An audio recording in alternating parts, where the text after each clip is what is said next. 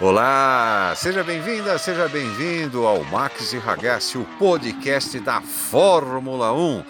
Toda semana, Edson Ragazzi, jornalista especializado no setor automotivo, e ele, Richard Max, influenciador digital especializado em tecnologia. Vamos dar os nossos pitacos, as nossas cornetadas, vamos contar para você tudo o que a gente fala no sofá enquanto assistimos a maior categoria do automobilismo mundial. Aproveite, chame os amigos, avise os vizinhos compartilhe com a galera o Max e Ragazzi, o podcast da Fórmula 1. Eu conto com você. Muito legal ter a sua companhia aqui no podcast Max e Ragazzi. Como você percebeu, na primeira parte da nossa entrevista com Roberto Pupo Moreno, ele contou até o momento que ele ligou a cobrar por um bam bam bam lá da equipe Ferrari.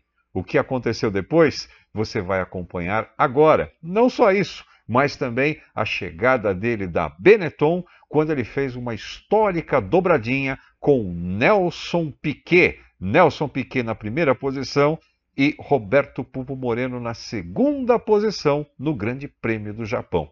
Acompanhe com a gente. E ele me convidou para fazer o desenvolvimento do câmbio semiautomático daquele carro que ia correr no ano seguinte e me contratou para eu ser piloto Ferrari. E com isso eu tinha dinheiro para terminar meu ano de Fórmula 3000. Ele me conseguiu um patrocínio da Marlboro. Que ano foi isso? Isso foi em 88. 88. É, isso foi mais ou menos agosto, setembro de 88. E eu fiz 55 dias de teste naquele carro, até ele correr no, Rio de Janeiro com o Nádia Manso e eles me colocaram numa equipe chamada Colônia para eu correr para eles. Lembro. Porque é, eu falei para eles: olha, eu, eu dei uma volta ao mundo para chegar nessa posição aqui de novo, de poder ter uma oportunidade na Fórmula 1. Eu não quero só ser piloto de teste. Então eu faço aquilo que vocês querem até novembro, dezembro no máximo, mas eu quero estar livre para correr de Fórmula 1 no ano seguinte, se aparecer uma oportunidade. Ele falou: não, não, a gente quer você até março. Eu falei, Marco, eu não, eu não sei o que fazer, porque eu preciso do dinheiro para terminar meu ano de Fórmula 3000. Mas eu também quero estar livre em janeiro para poder pegar as oportunidades disponíveis para correr de Fórmula 1. Eu falei, eu vou resolver esse problema, que a gente precisa de você até março. Falei, tá bom. Aí pegou o telefone lá, ficou uma meia hora no telefone falando italiano. Aí voltou. Aí falou: Ó, arrumei uma solução para você. Você vai fazer o seu terminar o seu ano de Fórmula 3000 como prioridade. Segunda prioridade, você vai ser piloto de teste da Ferrari. Terceiro, aí o ano seguinte a gente vai arrumar uma equipe para você correr de Fórmula 1. E o terceiro ano a gente quer que você seja piloto Ferrari. Aí a gente assinou um contrato assim. Simples assim para ele. Não, então é assim, assim, assim. É. Você nem pensou duas vezes. Ele falou, não, tá ótimo, onde é daqui o papel? Eu, não, eu perguntei ele, eu falei, vem cá, quanto é que tu vai me pagar? é verdade, faltou, faltou o salário, afinal você ia é, é, é, trabalhar primeiro ali. Só faltava ele virar, não, não, você precisa trazer o patrocínio, né? aí, ele, aí ele me pagou meio milhão de dólares para eu correr, ser piloto de teste me deu meio milhão de dólares para correr para a Colônia e assinou uma, uma, uma, uma, opção de um milhão de dólares para correr para a Ferrari. Se desse certo isso para ele, ia ser fantástico, porque ele ia pegar um piloto pagando bem pouco naquela época. Verdade. Sim. Então, ele, ele falava em 10 milhões para um piloto, né? Eu não sei. Não, é? acho que não. Acho que ainda não. Talvez é, já começou a subir. Porque eu... é, é porque você, você falou, por exemplo, 88, né? O, o que é. se, uma coisa é o que se fala, outra coisa é que foi feito realmente, né? Mas 88, por exemplo, se falava que o salário de Ayrton Senna, Nelson Piquet girava em torno de 20 milhões de dólares por temporada. É o que se comentava na época. Não, não acredito nisso, não. O é. Nelson, o Nelson, sim. O Ayrton, naquela época, não foi aquele ano que ele ficou, ele não assinou o contrato? Não, 88 foi o ano que ele foi campeão. Eu sei, mas não foi é. nesse ano que ele não tinha assinado o contrato? Não, não. Ele, é... Essa também é um, é um, outro mito que se diz por aí, né? 93, antes dele tá. sair da McLaren e, ah, tá. e né? Diz, dizia ele que assinou um contrato por. O contrato dele era por cada corrida e ele ganhava um milhão de dólares por corrida. Mas nos bastidores falam que tudo isso foi papo furado só para aparecer na mídia. Entendi. então, não, então não sei, né? É, só, só Bom, é o Nelson, o Nelson com certeza ganhava perto disso aí. Bom, e, a, e a Ferrari, ela me deu a, a possibilidade de eu me enraizar na Europa, depois de ter voltado, de largar dos Estados Unidos para tentar voltar para a Europa. Então, é, e através deles eu também consegui entrar permanentemente na Fórmula 1 embora eles o, o comendador Ferrari morreu naquele ano, e o projeto de me levar para a Fórmula 1, o projeto de patrocinar a Colônia, o projeto de desenvolvimento é, do, do carro feito pelo Barnard, tudo isso foi varrido pela porta pelo novo é, chefe da Ferrari que tomou o lugar do Pitinini. Ele queria mostrar que é, ele chegou para mudar a Ferrari. Então, ele, ele, passou a vassourinha em todos os projetos do Pitinini até então, que era o cara que era o braço direito do Enzo Ferrari até o falecimento dele. Quando o Enzo faleceu, o Pitinini saiu da Ferrari como ativo passou a ser um, uma pessoa que dava conselhos, né? não sei como é que chama isso. Consultor, e, né? Consultor. Ele era um consultor da Ferrari dali para frente. Um membro do, do, do, do board, mas um consultor. E, mas passaram a vassoura em todos os projetos que ele tinha criado para o Enzo. E eu fui um deles. Mas você não tinha então, um contrato? Não... Acabou o contrato simplesmente assim? Não, eles levaram o contrato até o final, só que eles pararam de patrocinar o Colônia. Tá. Então a Colônia ficou sem dinheiro. Que a Colônia e com isso, uma, uma, equipe satélite da Ferrari, vamos dizer assim. Ah, eu acho que eles ajudavam a achar patrocínio para o Colônia.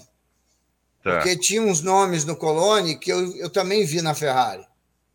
Então eu acho que eles fizeram um acordo que alguns dos patrocinadores da Ferrari patrocinavam a Colônia.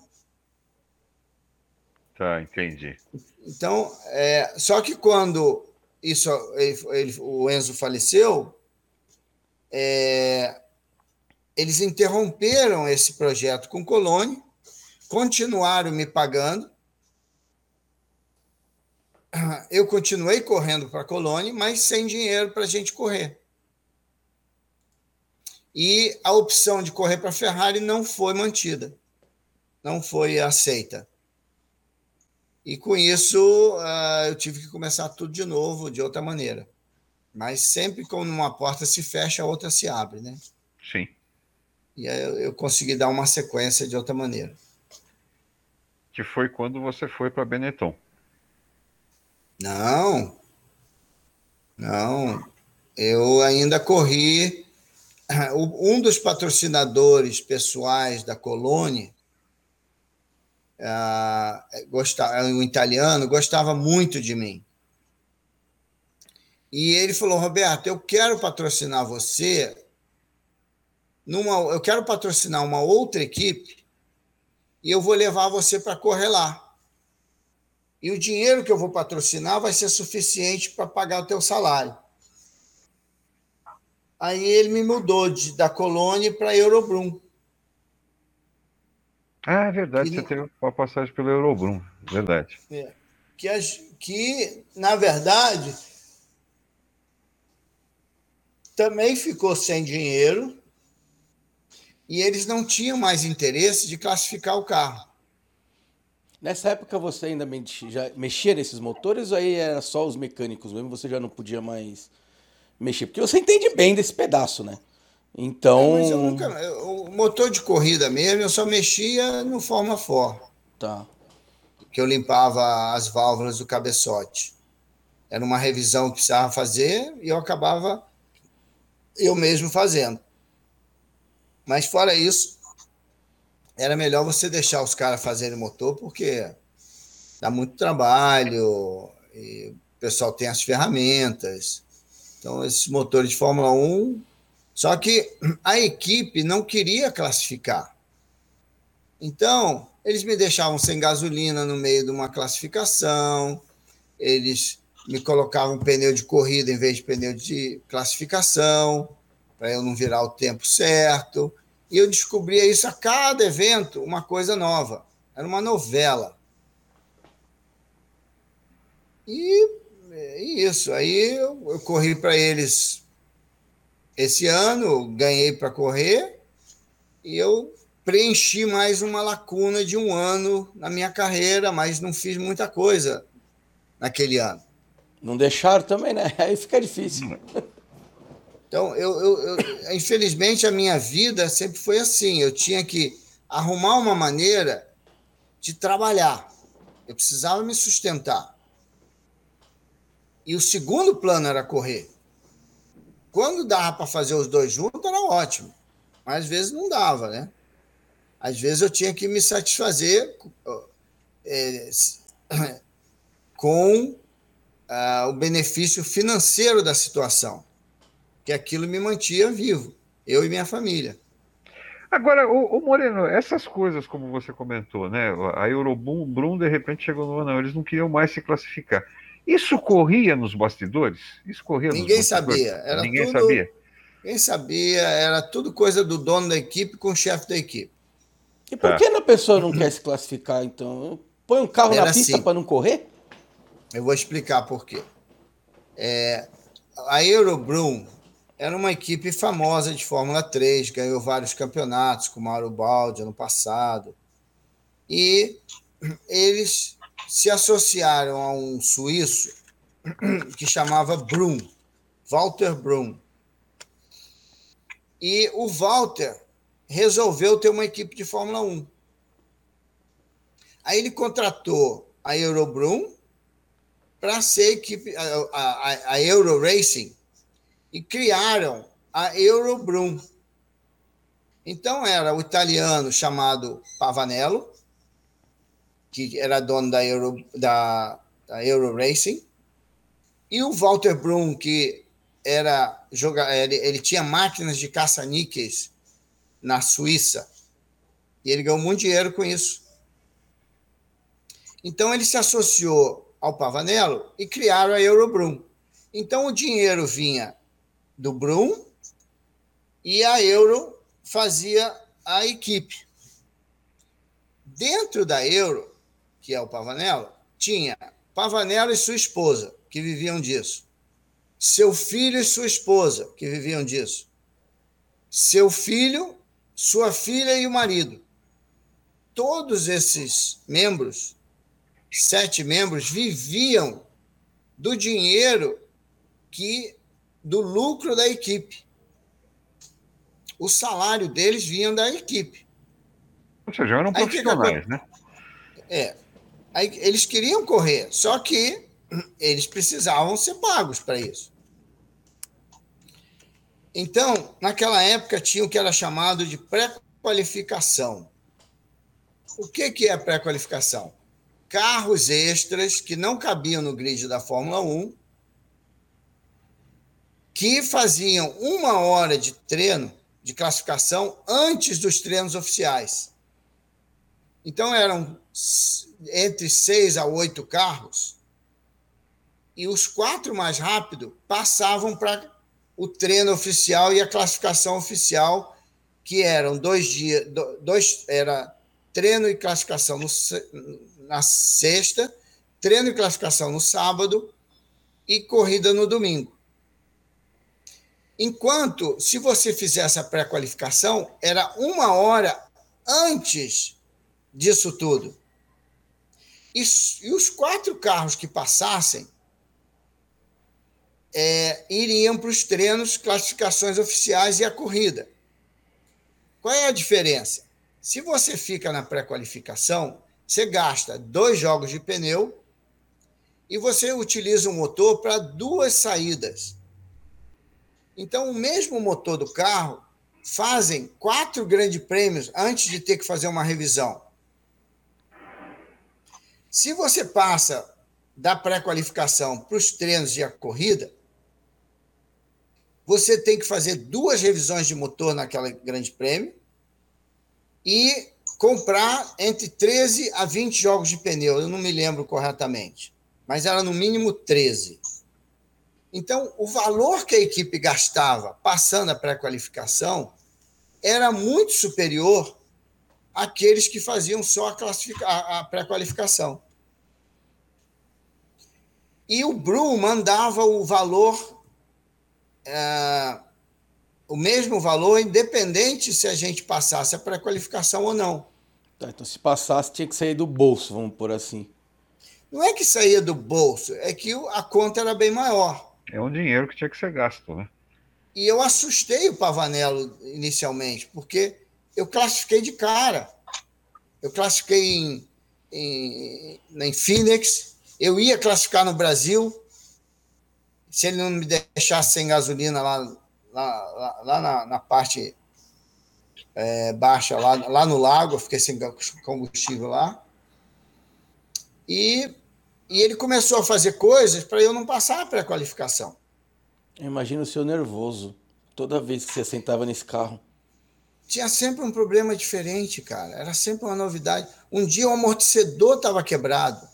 Eu falei, mas como é que quebrou esse amortecedor se eu não bati em nada?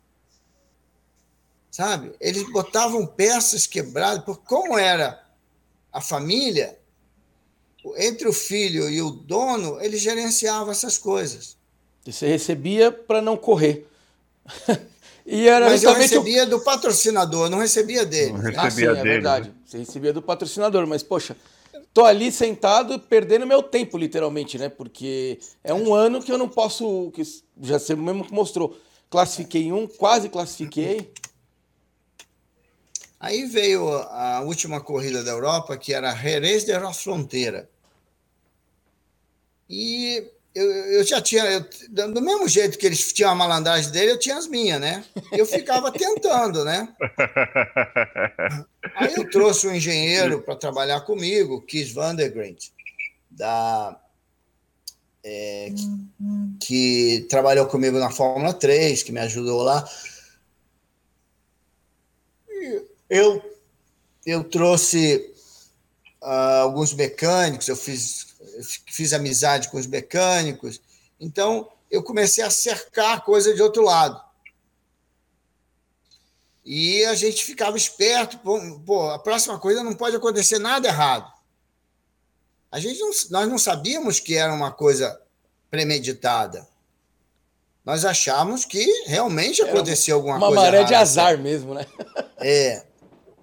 Então, eu juntei um grupo e falei, ó, oh, gente, a gente tem que se proteger. Não, não pode dar nada errado da próxima vez. E, bom, em Jerez da Fronteira, eu quase classifiquei, cara. Passou pertinho. Só que eu, eu fiquei na dúvida. A volta que eu fiz parecia ter sido bem rápida. E eu fiquei sem combustível depois que da bandeirada e voltei a pé para o boxe. Quando eu estou chegando na equipe, eu falo, pô, será que aquela volta foi suficiente para eu classificar? Eu, o dono da equipe, o Pavanello, está sorrindo para mim. Aí eu fiquei contente, né? Falei, caramba. Deu certo, né? Deu certo, né? Quando eu cheguei nele, que eu olhei para ele para conversar, ele falou, Roberto, por um décimo segundo você ficou de fora. E ele sorrindo para mim. E eu joguei meu capacete pro lado, assim, parti para cima desse velho. A felicidade dele é que você não tinha passado.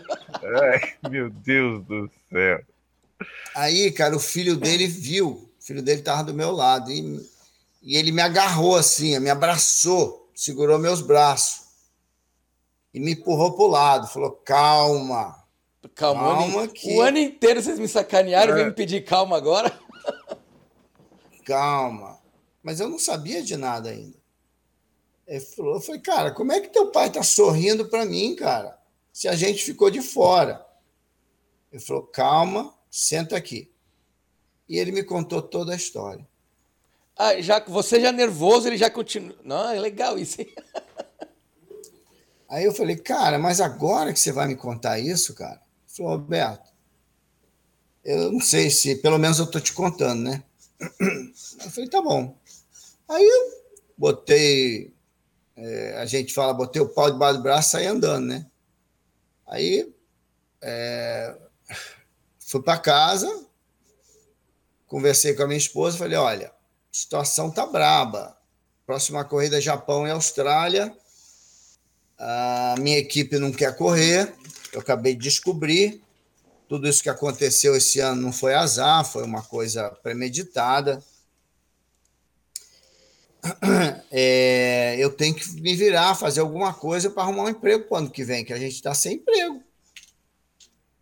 Aí tinha uma equipe chamada Braba, né? Que tinha sido comprada por um japonês e eles estavam precisando de um piloto o ano seguinte. Aí é, aí eu falei para ela, cara, eu, eu, vou atrás dessa equipe. É a única chance que eu acho que eu tenho para ficar na Fórmula 1 ainda. Aí liguei pro cara, o cara me atendeu muito bem na Inglaterra, falou, Roberto, tal, pô, vem aqui, vamos conversar. Eu falei, tá bom, amanhã eu vou. Aí me organizei para ir, liguei para ele no dia seguinte, falei, ah, não vem hoje não, que eu me enrolei aqui patrocinador, não sei o quê. Não vem hoje, não, vem amanhã. Aí, pô, isso, isso já era, era. Eu ia na, eu ia na quinta, é, isso já era sexta-feira. É, que, perdão, eu ia na quarta, ele mandou ir na. Eu ia na quinta, ele mandou ir na sexta. Aí eu, na sexta, falei: caramba, eu não vou ligar, né? eu vou pegar o avião, já que ele mandou ir hoje, eu vou pegar o avião e vou. Se eu ligar, ele pode cancelar de novo, né? Aí eu peguei o avião e fui. Eu fui pegar um avião em Mônaco e fui para Inglaterra. Aí posei em Heathrow, comprei um cartãozinho de telefone, que naquela época, para telefonar, você comprava um cartão de telefone. É verdade. Sim. Ah, liguei pro pro Heavy Blast da Brabo. Falei, ó, tô aqui, tô em Heathrow. Quando é que a gente pode se falar? Pô, Roberto, você veio para Heathrow, cara. Você devia ter me ligado. Que eu me enrolei de novo, cara. Eu não vou poder te atender. Falei, é mesmo, cara. Mas, pô, eu tô aqui, cara. Eu vim só para isso.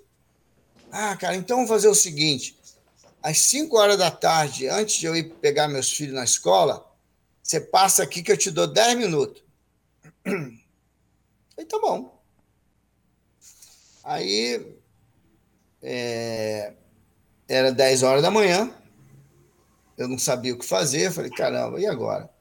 Aí eu peguei meu livrinho de telefone e liguei para os amigos que eu conhecia na Inglaterra, que eram engenheiros.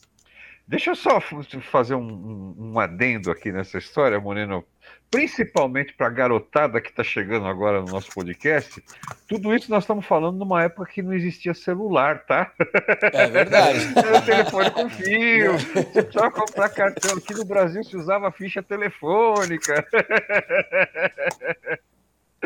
Para fazer um telefonema na Inglaterra, é, naquela época, você tinha que comprar um cartão de telefone Exatamente. e ligar. Né? Lá era cartão, aqui era ficha. Daí, né, aquela é. expressão, né? Caiu a ficha. É.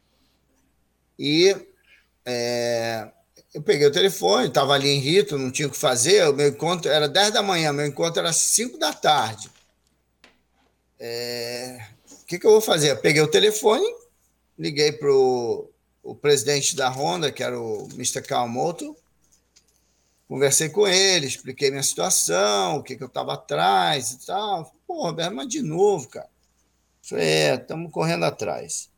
Aí ele falou: ah, me deixa sempre o corrente do que está acontecendo, porque se eu puder te ajudar de alguma forma, eu te ajudo. Aí liguei para o Ron Toronak, que era o dono da Halt. O Ron Toronak, se vocês veem os carros da Brabham, que chama BT e tem um número. O B é do Brabham, o T é do Toronak. Então, sempre que você vê um carro Brabham BT, é Brabham Toronak. Todos eles eram assim. Mesmo depois que o Eccleston comprou a Brabham, mesmo depois que eles venderam para o japonês, continuou isso. E eu liguei é, para o Toronak, expliquei o que estava acontecendo. Ele falou: pô, você não quer correr nesse carro, não. Esse carro é muito ruim, Roberto. Esse, é, esse Brabham que eles fizeram esse ano é aquele, é aquele argentino que fez esse carro. Esse carro é uma bosta, cara. Mas pelo menos eles vão deixar eu correr. Eu falei, mas é o único carro disponível, cara. Eu falei, é, mas, cara, vai fazer outra coisa na vida, volta para os Estados Unidos. Eu falei, não, não, não, não vou voltar agora, não. Falei, cara, você tem uma carreira garantida lá, todo mundo gosta de você lá, volta para lá. Eu falei, não, tá na hora ainda não. Aí, liguei para o Gary Anderson, que era um outro engenheiro que eu respeitava muito, que me respeitava, e liguei para o John Barnard, que eu trabalhei na Ferrari e desenvolvi o câmbio semiautomático dele, para ele, e, é, e ele estava na Benetton. Ele tinha aberto a fábrica da Benetton no sul de Londres, em Godalming. E ele fazia os novos, ele ia projetar o novo carro do ano seguinte. Aí eu liguei para ele e falei, oh, John, como é que você está? Ele falou, Roberto, eu falei, estou é, aqui na Inglaterra, vim aqui para o encontro na Braba, estou queimando, queimando um tempo aqui no telefone, liguei para te dar um abraço. Ô, oh, Roberto, que bacana, cara. Mas e aí, o que, que você está fazendo? Eu falei, ah, estou procurando emprego, cara. Ele falou, mas de novo, Roberto? Porra, você não para, cara? Eu falei, é, é a história da minha vida. Um não me deixou correr, o outro me boicotava. Estou procurando um que deixa eu fazer minha, a minha função, pô. Você queria parar, os caras é que não deixavam. Aí, é... aí eu falei, mas John, ele falou, Roberto, cara, pô, você me deu uma ideia, cara. Você está vindo aqui pertinho da onde eu, eu tenho minha oficina a minha fábrica. Você não quer vir fazer um favor aqui para mim depois do seu encontro? Falei, o que, que é? Falei, ah, eu, eu, eu desenhei o carro de, do ano que vem e eu fiz um, um projetozinho de madeira e eu preciso botar um piloto dentro desse carro para ver se o volante não vai bater, a mão não vai bater na, no, no cockpit, se colocar o reloginho no lugar certo para o cara poder ver, colocar a alavanca de câmbio no lugar certo. Você não quer fazer esse trabalho para mim aqui para eu não precisar chamar meus pilotos da Europa, porque a nossa equipe já viajou para o Japão hoje. A gente está aqui só com o pessoal da fábrica. Então eu não queria tirar nem o Nelson nem o Nanini do da da como é que chama, da concentração deles para o Japão. Ah, legal, cara. Pô, eu já tinha contado para ele o que tinha acontecido na Eurobrum também e tal. Ele falou: ah, cara, já que você não vai correr lá mesmo, vem aqui fazer um trabalho para mim que eu te dou. Eu te dou alguma coisa aqui. Eu falei: não, só quero um chá e eu quero aquele biscoitinho digestivo com chocolate. Se eu organizar isso para mim aí, eu vou aí, que eu tenho, vou ter o prazer de te ver. Ele falou, tá sem problema, já vou mandar comprar.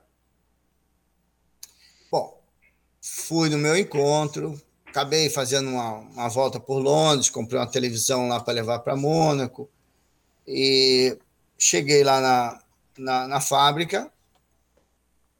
Meu encontro de 10 minutos não deu em nada. Mas o telefone tocou. E era a secretária do John Barnard, que tinha ligado para Braba para falar comigo. Já que nessa época não tinha celular, né? Quem tinha celular era muito caro naquela época. Aí, é... ela falou, Roberto, o John tá meio agoniado aqui, tá querendo saber que se você vai realmente vir aqui. Eu falei, vou. Ele falou, você não pode deixar de vir aqui. Eu falei, pode deixar, tô indo. Aí, quando eu cheguei na, na Benetton, o John foi me pegar lá no estacionamento. Eu não sei se ele tinha saído para esfriar a cabeça, o que, que era. Sei que ele foi lá e me pegou no estacionamento.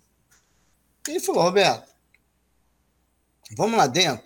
E quando eu olhei para ele, eu falei, porra, John, você tá com o cabelo em pé, com as orelhas vermelhas. Você, quando tá assim, é um saco. Será que eu não devo voltar amanhã, não? Aí ele falou: não, não, preciso de você, vamos lá. Aí fomos no escritório dele, o telefone tocava. Aí era um cara falando do Michael Andretti, o presidente lá da Forte falando do Michael Andretti. Aí desligou, ligou o André de Césares, conversou mais uns 10 minutos com ele. Você viu só o pessoalzinho o com que eles estavam conversando, né? Era pouco, só piloto bom ali. Aí ele desligou o telefone e puxou o fio, falou, ó, não quero mais ninguém me interrompa. Aí ele falou: hoje, às duas horas da tarde, o Alessandro Nanini caiu de helicóptero e perdeu o braço. A, a equipe já foi para o Japão e a gente precisa ter dois pilotos lá. Como você vê, tanto o Briatore quanto várias pessoas estão ligando para tentar pegar esse lugar. O Briatore quer botar uns pilotos pagantes, é, e eu estou falando para ele que eu quero você no carro. Por quê? Porque você veio aqui me fazer um favor e você ligou antes do acidente. Você quer guiar? Aí eu fiquei meio chocado, tal, não sabia o que falar, pensei, caramba, eu tenho um contrato ainda, cara, com a equipe. Eu não sabia que a minha equipe. É, eu, eu, não sabia do, dos acontecimentos ainda da minha equipe, né? Eu sabia que eles não queriam classificar, mas eu ainda tenho um contrato que eles me pagam. Ah, eles não tinham é, te demitido que... quando você partiu para cima do dono, você ainda não, continuou com o contrato. De, com certeza. Aí, aí eu falei, John, tem que negociar com eles, né? Ele falou, Roberto, faz o seguinte, o Briatório está me chamando lá, eu vou pegar a Dayana, que é a minha engenheira aqui, eu sei que você gosta de mulher, e ela vai ser, ela vai fazer o carro de madeira com você.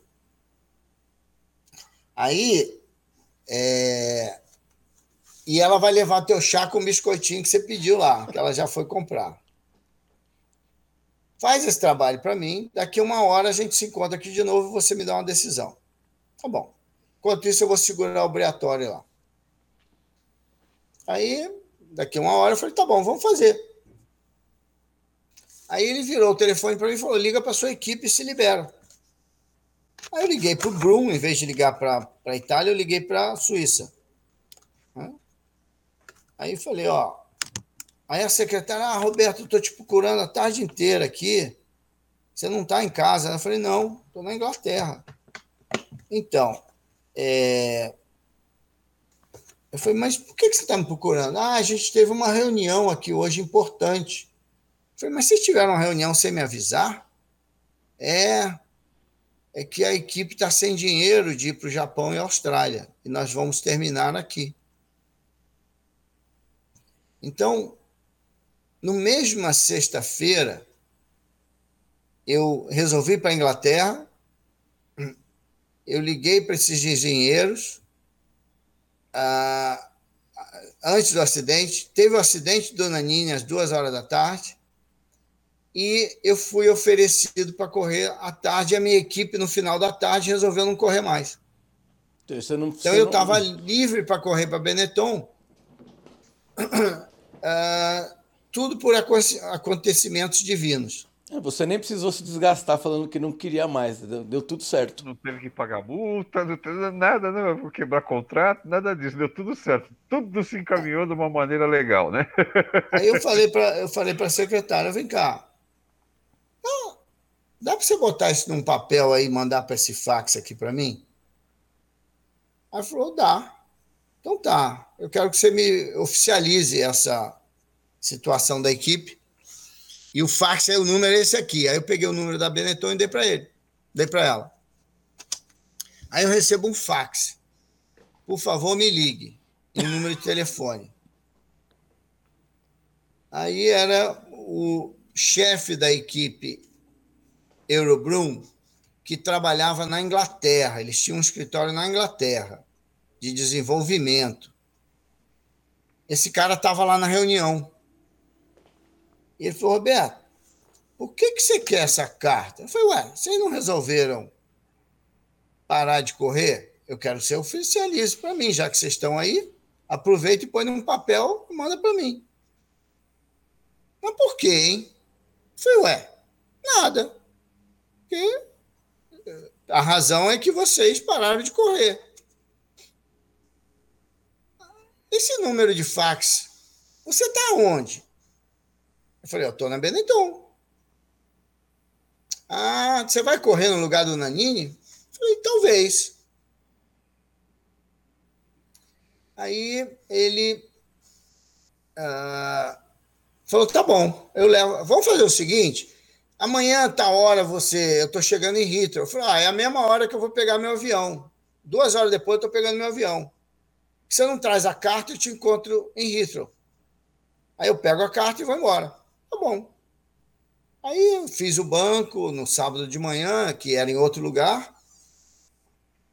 Ah, peguei o avião para ir para Mônaco, para ir na Itália fazer o macacão.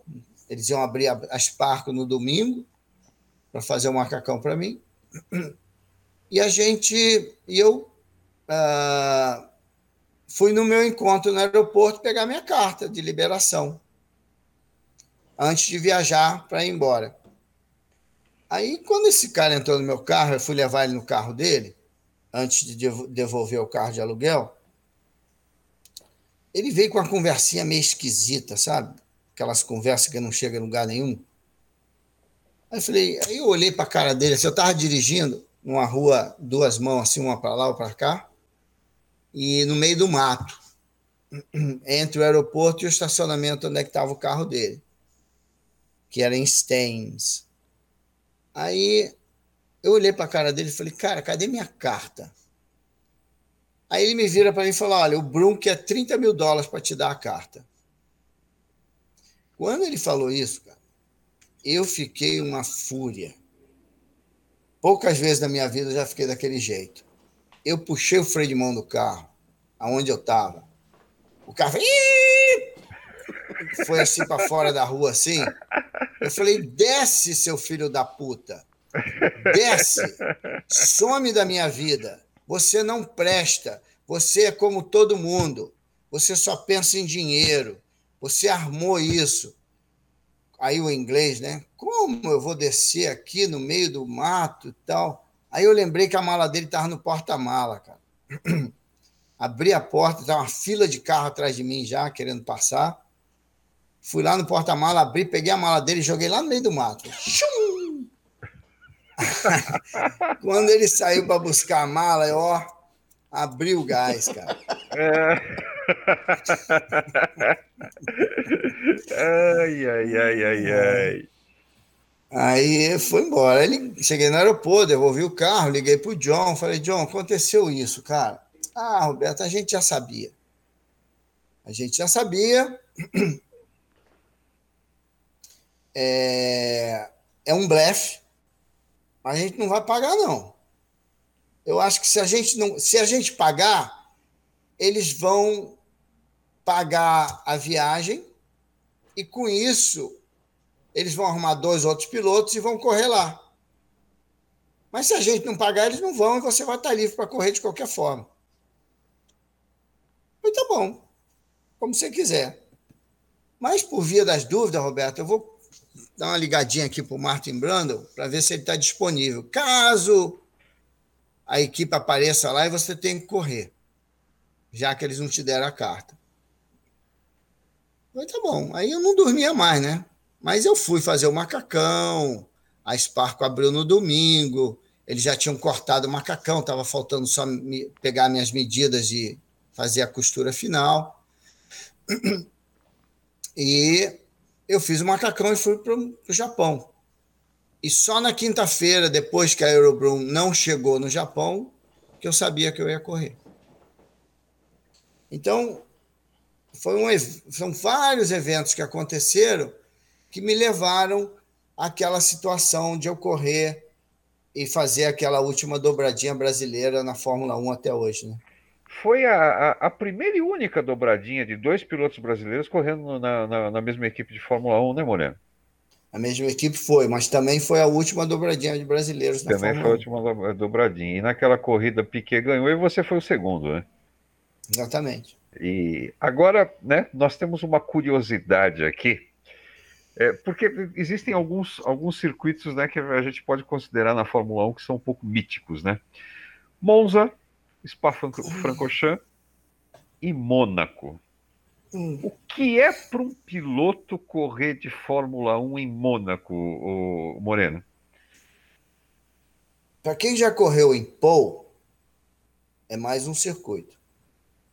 É mais um circuito. Paul é muito mais difícil que Mônaco. Sério? É. Paul é um circuito no sul da França que é de rua e só, corre, só correu lá Fórmula 2 e Fórmula 3000. Eu acho que nunca correu Fórmula 1 lá. Eu vou até Porque anotar o nome 1... do circuito para procurar ele no online para dar uma volta. É, eu... E agora eu fiquei curioso desse circuito. Pô. Então, se você, se você botar aí na, no YouTube Fórmula 3000 1987 POU, P-A-U, você vai assistir uma corrida que eu corri lá. Tá e é próximo aqui. ao autódromo de Paul Ricard? Ou não tem nada a ver? Não, tem nada a ver com nada Paul Ricard. Nada a ver. Não, é uma não é, cidade nem é próximo, que chama Paul. É uma cidade que chama Paul. Entendi. E é um circuito de rua com, fechado, com muros também, que nem Mônaco? Ou Cara, é, uma, é, um outro é tipo mais, de é pista? É mais apertado que Mônaco. Tem um, tem um, um parque lá, tem um parque lá que tem uma curvona longa assim, que se você olhar para a pista, o acelerador faz. Ah, um, ah, um. Você, você não consegue segurar o acelerador porque é, parece que é uma curva, aí você tira o pé, ainda não acabou a curva, aí você acelera de novo. Aí você tira o pé, acabou a curva. Não, não acabou, aí você acelera de novo. Ou para você ser rápido nessa curva no parque, você tem que olhar para uma árvore do lado de fora da pista e olhar para lá e acelerar para a árvore. Aí você faz uma vez só. E, enquanto você não descobre essa árvore para você olhar, de, olhar lá do lado de fora, você não é rápido em pouco. Entendi. E esse circuito ainda existe? Você sabe? Eu não sei se eles correm lá ainda não, mas é, eu corri lá em é, 84 de Fórmula 2, 85, 80, não, 87 e 88. Eu vou procurar esse circuito, porque é. eu, eu, eu jogo Fórmula 1, né? Eu sou fanático por Fórmula 1, fui campeão mundial virtual em 2016 do, do jogo, e eu sou fanático por Mônaco. É, eu então, brinco que... com. Oi. Então, para responder a tua pergunta, é, o que, que é a diferença? Você tem um circuito de rua que é que sobe, desce, passa dentro de um túnel e só tem milionário lá naquela corrida? Então é chique para Mônaco, é chique isso. Então você põe aquilo na cabeça e passa a ser uma coisa enorme na tua cabeça. Mas é Sim. mais uma pista como outra qualquer. Você não acha mais Quem difícil correu? do que as outras? Que fala, de jeito não, não, nenhum. Que, que Paul não, não, não que Paul. Falando do, do circuito do, da Fórmula 1, que quando eu jogo eu sinto. Difícil é Macau. É, Macau eu não corri. É Macau. Pô. Mônaco. Mônaco é mais o glamour, é mais aquela história toda que a pista é, fecha e os carros andam à noite, aí fecha de novo a pista de manhã para sair os carros de corrida. É uma pista de rua bacana de guiar. Mas é, é só isso para mim. Você não precisa ter mais perícia para guiar num circuito de rua do que num autódromo?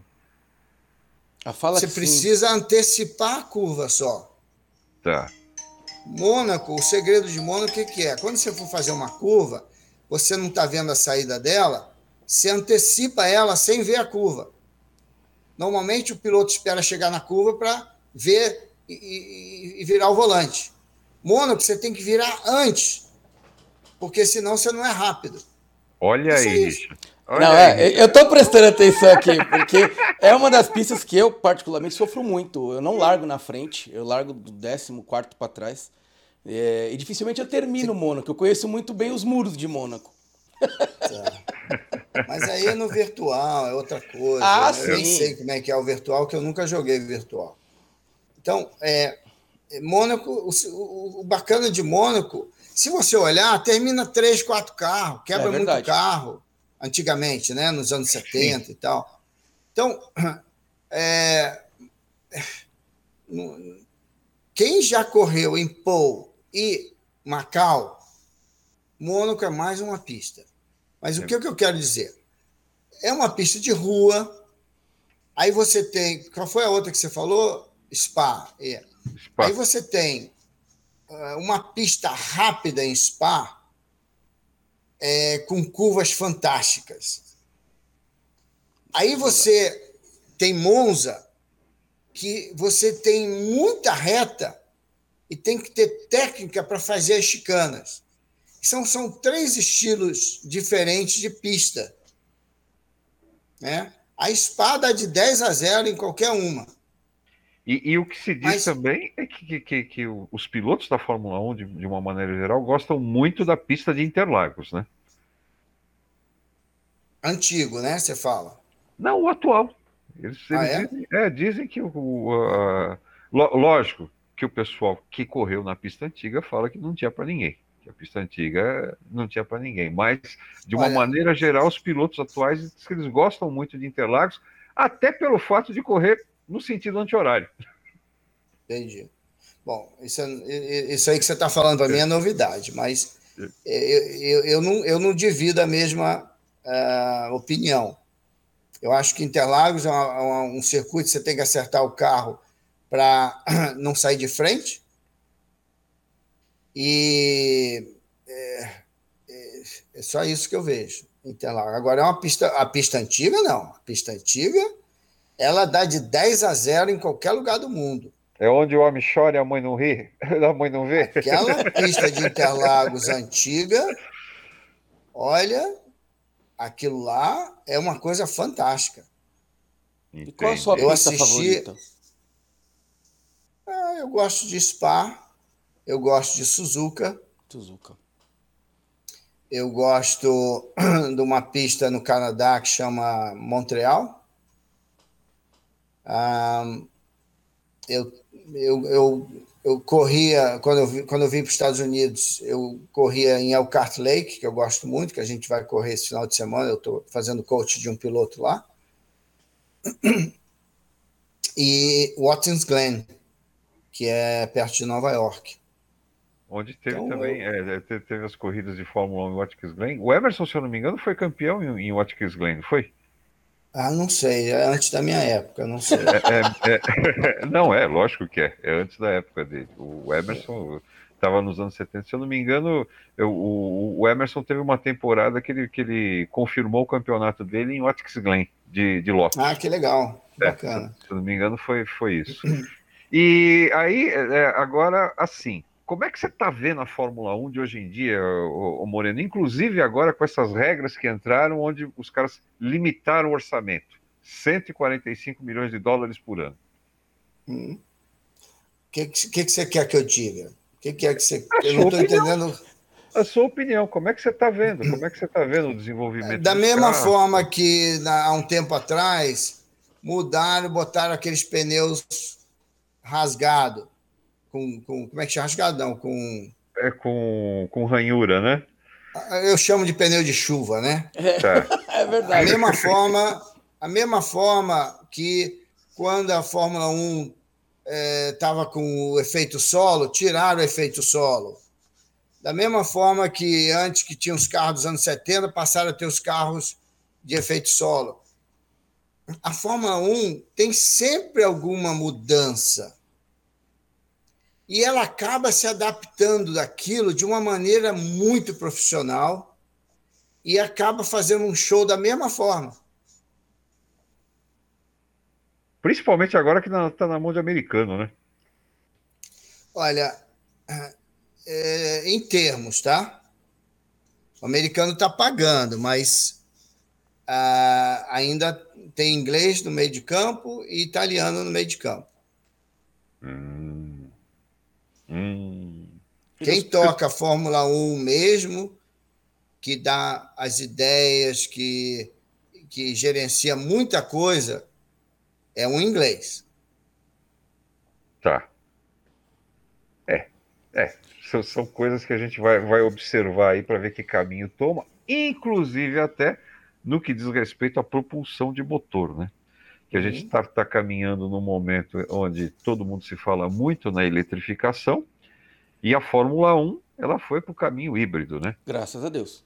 É, é, Fórmula 1 foi pro caminho híbrido. Você hoje em dia. Dá você... choque, né? É. E não faz barulho, né, pô? Eu, eu, gosto de barulho. O carro tem que ter barulho, gente. Não pode ser. Eu assisti a Fórmula E. É um, é um, eu, eu chamo de Fórmula abelha. Porque é, só faz barulho, não tem graça. Você hoje em dia mora nos Estados Unidos? Eu moro na Flórida. Mora na eu Flórida. Correr...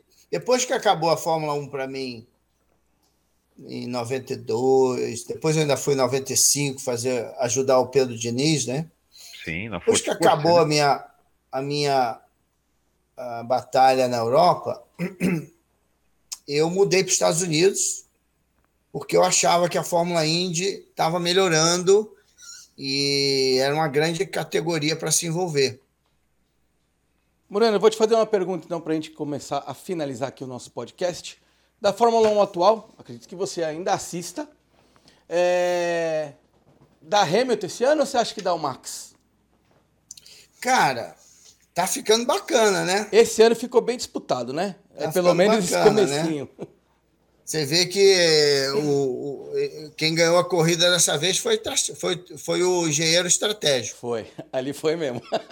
então, tá ficando bom o negócio. Uh, eu não tenho bola de cristal, eu acho que ainda vai dar Hamilton, porque a Mercedes tem a possibilidade de reação ao, ao que a Red Bull está fazendo, da, a possibilidade de reação da Mercedes ainda é ainda é, é, eu ainda acho que eles têm eles são mais rápidos né de, de reação eles têm mais espaço de reação do que a Red Bull, que está chegando no nível deles. É? Se você olhar com cuidado, está competitivo, porque é, é, a Red Bull antigamente tinha mais aerodinâmica e menos motor. Hoje, é, a aerodinâmica da Red Bull não é mais vantajosa do que a Mercedes. Então, eles estão bem iguais alguns circuitos, ele, um é melhor do que o outro. Sim. Alguns circuitos eles são iguais. E aí conta aquela largada que o Max deu, que foi muito boa, foi mas depois. Eu acho que nem o Hamilton é... esperava aquela, Exatamente. aquela saída então, dele ali.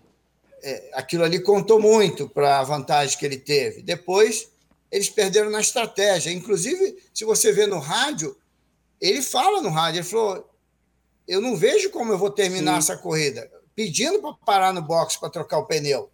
E ele falou uma coisa antes também. Então, ele é um menino esperto. Ele está vendo as coisas. Mas é, o estrategista da equipe a Mercedes foi melhor. Foi. Então, o bacana é que está ficando competitivo para De gente. novo, né? Porque tava chato, né? É. Tava, é, eu sempre gostei de Fórmula 1, mas tava uma discrepância muito grande. Você não tinha disputa mesmo no- lá em cima, né? Era só no meio do grid. Mas outra coisa que eu vejo é que eu não sei qual foi a corrida, se foi a primeira ou a segunda. O Hamilton economizou pneu Sim. Acho que foi na segunda corrida. e ele usou depois. Então, eles estão ganhando nessa situação que o piloto consegue economizar e, e usar no final quando precisa. A estratégia da Mercedes tem ganhado. Ah, eles só perderam por um erro que, é, que, o, que o, o Hamilton freou na parte molhada da pista. Sim. Ele, se- ele se apressou um pouquinho para passar e freou na parte molhada. Só isso. E ainda assim Até deu agora. sorte, né? Ainda assim deu sorte. Então, Sorte é então, que- resultado. É, é- é resultado também da competência, não é verdade? Bom, faz parte. O que, que eu vejo em tudo isso? A Mercedes, ela está desde a, de 90 e desde 90, quando eles colocaram os três pilotos para correr na Fórmula 1 para treinar eles, um em cada equipe diferente, que eles tentaram fazer um motor separado, tentaram fazer o carro separado, e depois, quando ficasse bom, ia chamar Mercedes, iam pegar os pilotos de cada equipe, que não deu certo, porque o Schumacher acabou sendo campeão na Benetton, o outro correu na outra equipe, e a ideia da Mercedes de criar uma equipe vencedora, que começou lá nos anos, no começo dos anos 90, que inicialmente não deu certo e depois acabou dando certo. Aí, quando eles quiseram trazer um piloto alemão para. Foi o Schumacher de novo, já não era mais o Schumacher que era antes, Sim. já não encaixava direito. Ah, eh, precisaram pegar o, o inglês para poder desenvolver a equipe. Conseguiram chegar ao nível certo entre o piloto, entre os engenheiros que eles contrataram. Eles acabaram chegando num pacote que era tão bom quanto o Schumacher era na época da o pacote da Ferrari, que ele levou aqueles engenheiros para a Ferrari. Então é isso que eu enxergo. E a Mercedes, ela quis duas coisas. Ah, Quer dizer, ela, ela, ela quer sempre ser, ela quer sempre ganhar construtor, é importante para eles. Sim. Eles querem bater o recorde de Schumacher, que eles chegaram a igualar, de ser campeão com piloto. E eles querem ultrapassar esse recorde. Outra coisa que eles queriam é que um alemão fosse campeão. Se eles não precisassem disso, o, o Hamilton, na minha opinião, isso é minha opinião, já teria passado o recorde de Schumacher de vencer os campeonatos. Que foi o ano que o Nico Rosberg foi campeão, né? Que Eles precisavam deixar um, cam- um alemão. um- eles precisavam ter um campeão alemão. Quantos câmbios precisa quebrar num ano para o cara ser campeão? De um carro que não quebra, né? Me explica. Verdade, verdade. Quantas vezes o, É. o, o inglês precisava largar atrás para dar uma chance que o cara e o cara jogava fora, mesmo assim, cara. É, e, e essa, e, e só recordando, né? Vamos, vamos ver se não me falha a memória aqui, né? Que você é, colocou essa investida Então- da, da, da Mercedes a partir dos anos 90. Essa investida começou com a Sauber, né? Onde Exatamente. a, a, a Sauber utilizava o motor Mercedes, mas não tinha a marca Mercedes nesse, nesse carro. E, ele, e esse motor ele era desenvolvido pelo Mário Wilmore, né? Que fez o motor Mercedes, inclusive, da Indy, que o Emerson foi campeão das 500 milhas, não é isso? C- Vocês têm que lembrar o seguinte: É. não tem mais do que três caras bons de, mecan... de, de motor no mundo. E são esses caras que estão por trás desses motores.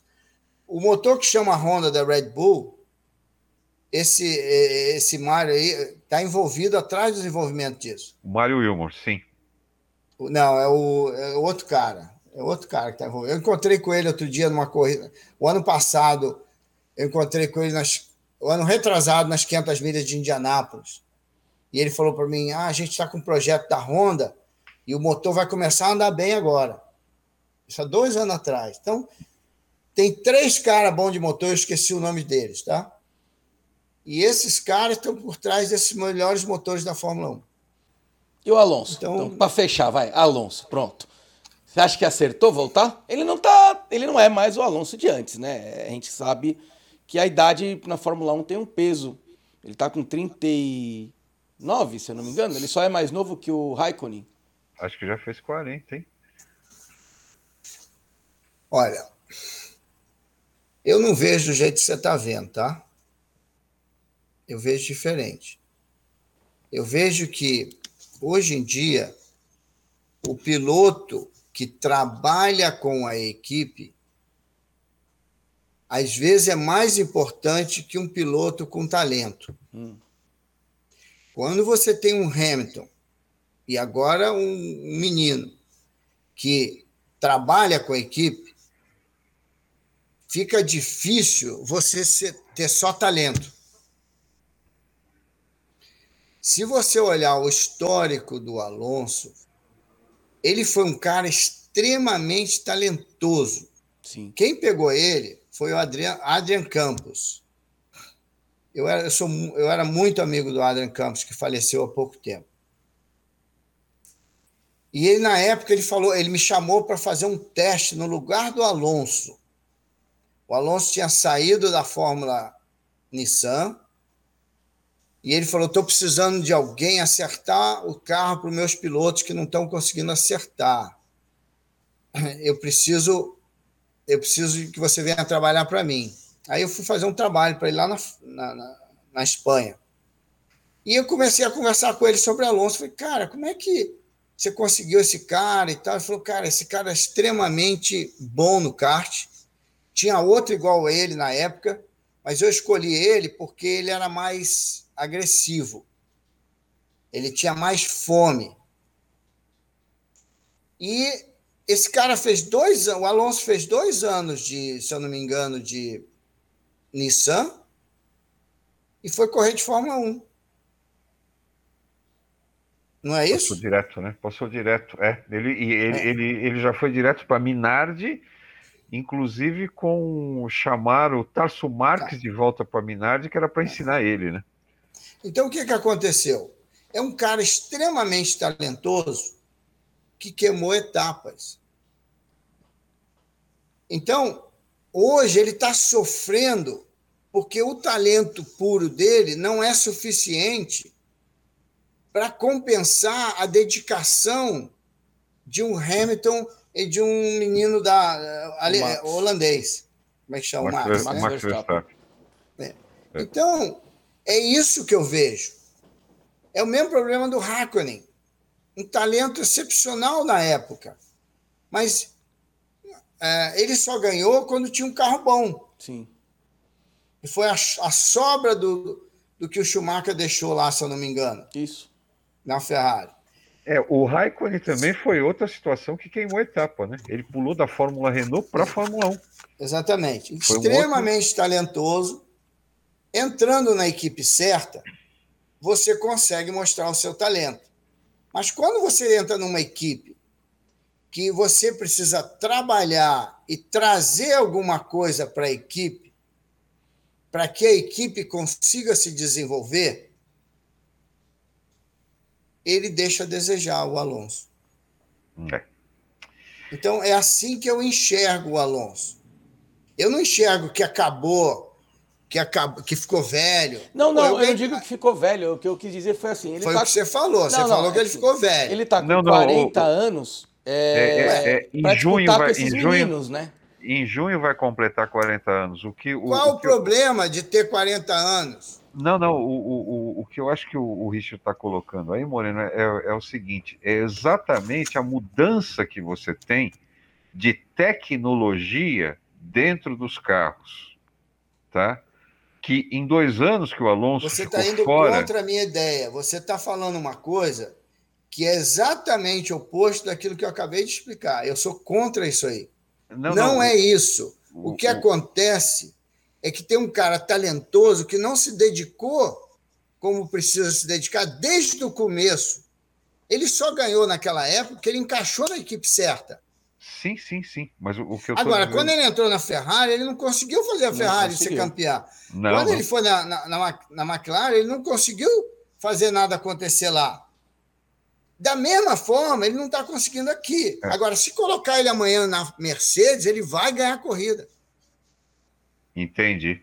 É, o, o que eu o, que eu estava querendo te dizer é o seguinte: como ele ficou dois anos fora e existe aí uma, um avanço de tecnologia, então talvez ele precise de um tempo maior para se adaptar a essa nova te tecnologia para depois então começar a aparecer os resultados. Talvez você tenha razão, eu não acredito nisso, tá? Né? É, Nada o que eu melhor... acredito, eu já te falei o que é, que é. é. Nada melhor do que você que já teve dentro de um cockpit não, eu, de um Fórmula é 1. Opinião, não tem nada a ver, é uma opinião pessoal. É. Uma opinião pessoal pela minha experiência de ver os pilotos crescerem. Eu sou Entendi. coaching há mais de 12 anos. Eu comecei a entender um pouco do que acontece por trás. Sim, sim, sim, sim. Poucos pilotos têm a característica do Hamilton. O Hamilton fez todas as categorias, uma a uma, e teve sucesso em todas elas.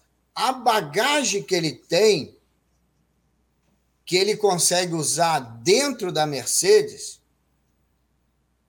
é, é muito superior da bagagem que o Alonso tem, independente dele ter saído e voltado. Ah, entendi. Entendi. Exatamente pelo fato dele ter queimado etapas. E não é só a bagagem, é também a maneira de trabalhar. Né? É assim que eu vejo. Agora, posso estar enganado? Posso. Mas é, essa é a minha opinião pessoal. E está perfeito. Muito bem. Moreno, eu queria agradecer muito a sua presença. É, muito obrigado por ter participado com a gente. Foi um prazer te conhecer. É, já tinha assistido corridas eu era pequeno quando você corria, mas eu, eu como Chamou fanático... de velho agora. Não. Ele gosta de chamar de velho. Ah, eu tenho 45 anos, eu não sou tão novo assim, gente. E vou falar uma coisa, pariu. pequeno ele continua sendo, viu? A gente sempre faz uma aposta, Moreno. Eu vou deixar você... Se você ganhar, o Edson que vai cantar. Quando ah, eu... É, vou deixar a bomba para você. É. Quando tem as corridas, quem que chega em quinto? Não quem chega em primeiro e segundo, porque primeiro e segundo normalmente fica entre Max e o, e o, e o Hamilton, se nada dá errado. O Bottas vai começar a aparecer de novo. Bottas não vai ficar para trás, não. É, eu também acho que depois dessa última corrida ele já mostrou que, é. que tá lá para voltar a correr. É, eu, todo ano no começo eu vejo o Bottas dele, né? dando uma patinada e engata de novo. Bottas, é eu gosto muito do Bottas, particularmente. Eu, ele eu vai acordar, gosto. ele tem aquele estilo de usar um pneu só muito tempo e tal. Ele vai acordar para as estratégias que está precisando acordar.